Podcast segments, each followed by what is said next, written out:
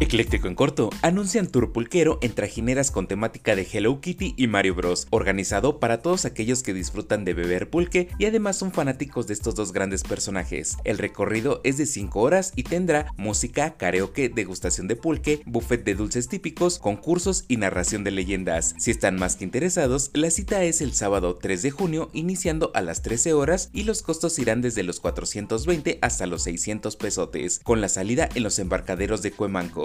Suena bastante bien, ¿no creen?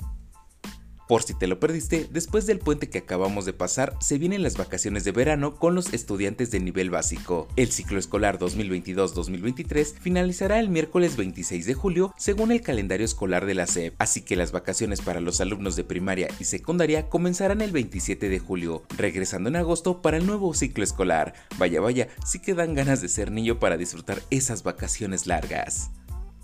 Finalmente, ya hay una nueva propuesta para cambiar la forma de sacar la licencia de manejo, la cual se puede obtener en la Ciudad de México solo llevando la documentación adecuada y sin ningún examen o conocimiento previo del reglamento de tránsito. Aunque no es oficial todavía, se propone que haya un examen teórico y práctico antes de obtener tu licencia. Incluso se busca que cada 7 años se repitan dichas pruebas para reforzar el conocimiento. Esto con el objetivo de que existan conductores más preparados y menos accidentes. Esta sí es una buena propuesta porque que hay cada bestia en el volante. Soy Andrés Valeria y recuerda comentar, dar like y compartir para seguir creciendo. Que estés muy bien y la pases mucho mejor, porque esto es...